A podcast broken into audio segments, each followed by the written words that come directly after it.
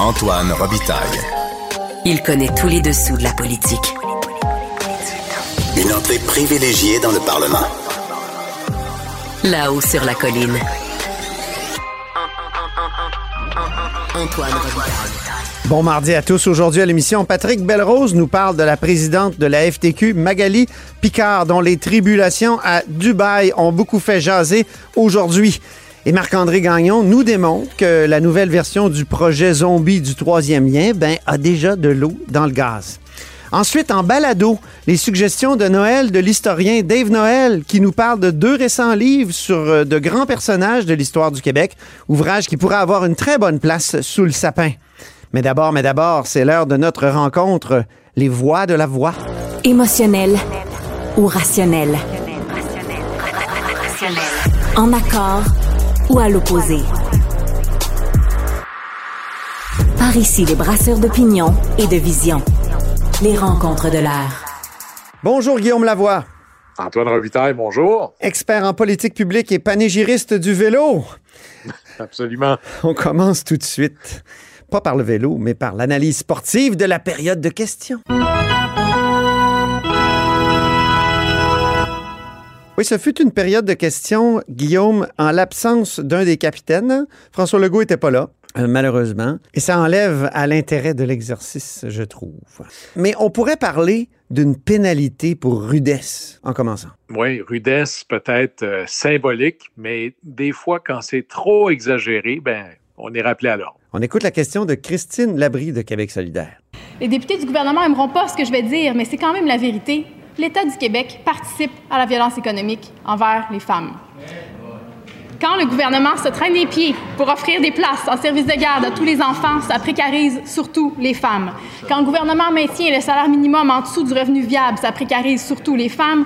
Quand le gouvernement refuse de protéger les locataires contre les évictions et les hausses abusives de loyers, ça précarise surtout les femmes. Quand le gouvernement refuse d'augmenter les salaires du secteur public en haut de l'inflation, c'est de la violence économique envers les femmes. Et quand le gouvernement n'est pas prêt à prendre les moyens de sauver nos services publics, c'est encore les femmes que ça précarise le plus.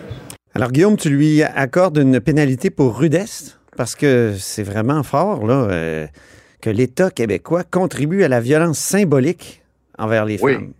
Et La là, violence économique, pardon. Oui. oui, et franchement, là, tu sais, ici, euh, dépoussiérons notre talent, là. euh, quand un, un propos est à ce point exagéré, euh, il en devient insignifiant. Et c'est Mhm. dommage parce que euh, moi, j'aime beaucoup les interventions de Mme Labrie. Elle mettait le doigt sur quelque chose d'important qui, dans les négociations salariales ou en période de difficulté économique, c'est vrai que ce sont souvent les plus vulnérables Mm. qui en paient le prix. Souvent, de ces plus vulnérables, ce sont souvent des femmes. Jusque-là, tout se tient. Mais d'aller dire que l'État québécois, et par le truchement du travail du gouvernement, vraiment le milite contre, et elle a utilisé le terme de la violence contre les femmes, Mm. Euh, non seulement ça m'a un peu choqué euh, au niveau de l'exagération, Mm. mais elle a été rappelée à l'ordre par la présidente de l'Assemblée nationale assez rapidement. là. Oui, on, on y reviendra parce qu'on a un extrait de ça, parce qu'elle est allée encore plus loin après. Mais je veux juste m'arrêter au concept de violence. Euh, c'est une métaphore. hein. L'État tape pas littéralement sur, sur les femmes. Donc, c'est une métaphore. Métaphore qui vient de Pierre Bourdieu, sociologue français des années 70, 80, 90. Donc, euh, très, très euh, influent. Et, et- Pierre Bourdieu, donc, quand il parlait de violence symbolique, il- c'était une métaphore, mais ça stigmatise quand tu parles de violence au plus haut point la personne ou l'institution qui en est accusée. Moi, c'est ça que je trouve difficile. C'est comme s'il y avait une intention criminelle euh, presque derrière, et, c'est pour ça que c'est si fort comme, comme, comme, euh, comme métaphore. C'est, et, risqué. Et risqué à dénoncer. Moi, je pense que Christine Labrie peut bien dire que, que les femmes sont grandement désavantagées ou euh, su- supportent un poids beaucoup plus grand en période économique difficile puis que le gouvernement en fait pas assez. Mais c'est le concept de violence là, que je trouve problématique. Euh, d'autant plus, moi, je problématique d'autant plus qu'on est dans un, quand même, dans un État qui redistribue la richesse, peut-être plus que partout en Amérique du Nord. Toi qui connais Oui. bien les États-Unis, il me semble que bon, même la période Bouchard, Lucien Bouchard, que, Québec solidaire euh, aime tant dénoncer, ça a été la période où on, s'est donné des garderies, euh, un système de garderie presque universel, bon, il y a des problèmes, mais quand même, assurance médicaments, perception automatique des pensions alimentaires et, autres. Donc, on a fait, oui, le déficit zéro au, prix de, de sacrifices, mais en même temps, euh, il y, a des avancées, puis on a comme complété l'État-providence, qui, ça a donné les, les, congés parentaux, même sous, euh, sous Charret après. Oui, puis tu vois, Antoine, euh, on relisait par la suite le, le, le, verbatim des échanges. Oui. Puis de le lire à l'écrit, c'est encore pire parce que là, il n'y a même pas le contexte de la distraction, du débat, de la question, de l'intervention des autres. Euh, je pense que Mme Labrie n'aurait probablement pas écrit ça. Alors, peut-être que, comme, dirait euh, Jean Perron, euh, ses propos ont dépassé sa pensée. Mais ben, après, elle a dit, ce qui suit, on, va l'écouter, puis c'est ça qui a mis le feu aux poudres. Pourquoi la CAQ se persiste à les exploiter? Bravo.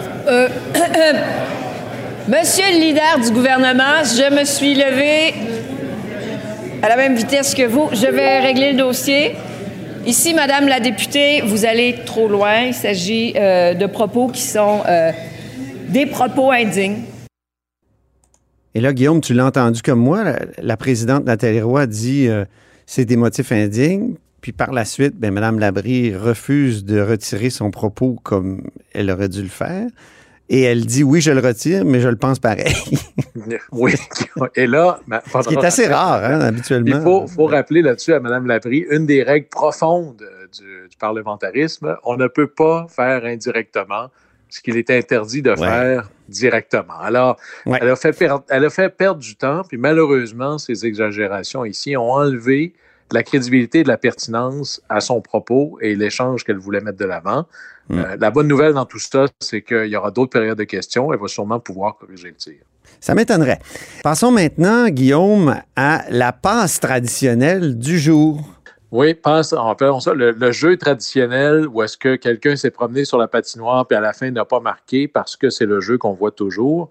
C'est une question qui était bien amenée par euh, Étienne Grandmont, député de Québec solidaire dans la région de Québec. Et encore et encore, Antoine, cette question sur le transport interurbain, essentiellement les autobus euh, les, les, autocars que l'on voit entre les villes. Mais oui. Parce qu'on voit que depuis maintenant là, plus de 20 ans, et même plus, le nombre de départs ne cesse de diminuer. Mm. Donc, la qualité du service baisse. Et moi qui viens de Saguenay-Lac-Saint-Jean, je le vis.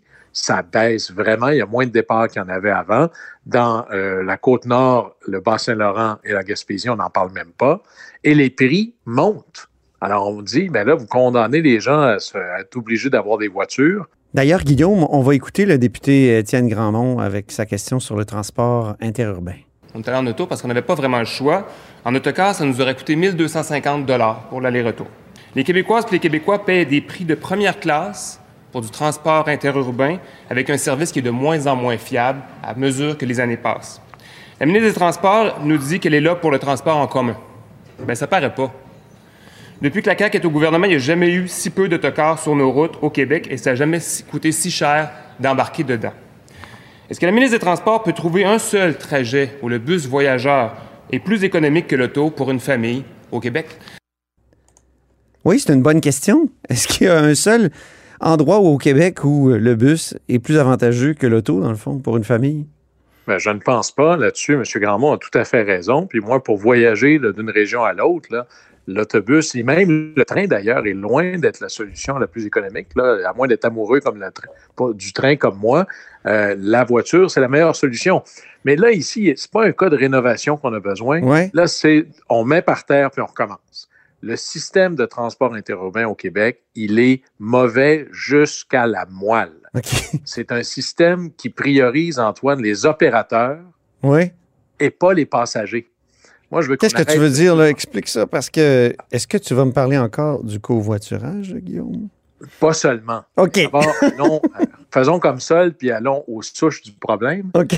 Écoute, c'est ici, là, au Québec, entre chacune des villes, il y a des corridors. Oui. Ces corridors-là, ce sont des petits monopoles réservés.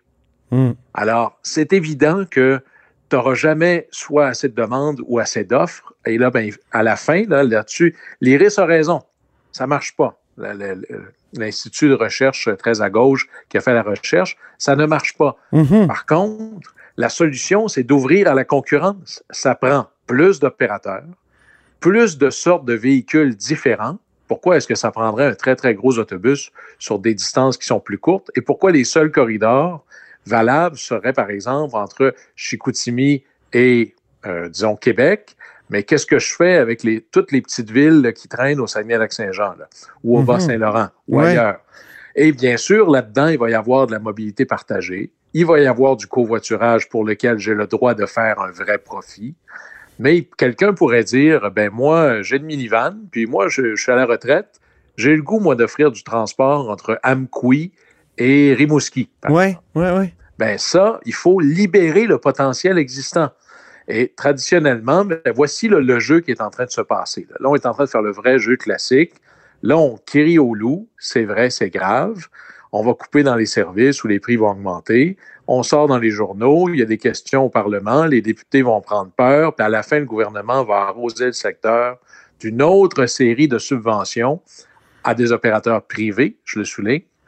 Et franchement, les obligations de service ou de résultats ne sont pas toujours au rendez-vous. Alors ici, il faut cesser de subventionner les opérateurs et financer ceux qui veulent se déplacer. Mhm. C'est pas la même approche du tout. Alors ici, QS lève le drapeau sur le bon problème, mais est un peu coincé Mais dans son éventail de solutions. est-ce que ça prendrait pas aussi des investissements massifs dans le transport ferroviaire? Là, on sait que les trains vont revenir en Gaspésie. C'est une maudite bonne nouvelle, puis on devrait le faire ailleurs, au Québec. Tu sais, quand on peut se promener en Europe, je sais qu'il y a beaucoup de densité de population, c'est ça qu'on va me dire, là, mais est-ce qu'il n'y a pas des, des- quand même des corridors ferroviaires à améliorer? Juste en- entre Québec et, et Windsor, c'est complètement Ben, ridicule qu'on n'ait ben, pas encore un bon train rapide. Mais Antoine, et là, c'est un amoureux du train qui te parle. Oui. T'es venu en train l'autre la- fois quand t'es venu dans mon studio là, à Québec, là? T'es venu en train? Ah oui, moi. Moi, c'est d'abord, est-ce que je peux aller quelque part en train? Je suis même allé à Shefferville en train. Alors, Ouais. Oui, mais ça, là.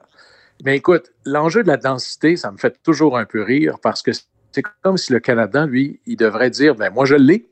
Presque, c'est quoi, je pense, je vais me tromper sur le pourcentage, mais c'est à peu près 75% de la population du Canada qui vit dans l'axe Québec-Windsor. Mhm. Alors, au moins, ce corridor-là, là, on peut commencer par ça. Mais le vrai, la clé, la solution, le, nœud de tous les problèmes ou la solution à tous nos problèmes, c'est est-ce qu'on possède nos propres rails?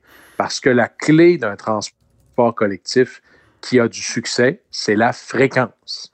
Plus que le prix, plus que tout le reste. Alors, un train qui passe une fois par semaine, c'est pas très invitant. Mhm. Alors, pour posséder la fréquence, pour augmenter la fréquence, il faut posséder les rails. Alors, il faudra construire un autre corridor en parallèle de celui qui est existant. Ça, c'est peut-être la solution du fameux projet là, de Via Rail euh, TGF, TGV. là. Mhm. Alors, on va certainement regarder ça. Ben merci. On se reparle demain. Malheureusement, on n'a pas le temps. On avait la question boomerang et le jeu triste. On s'en reparlera euh, plus tôt demain, peut-être. On reprend ça. Oui. Salut.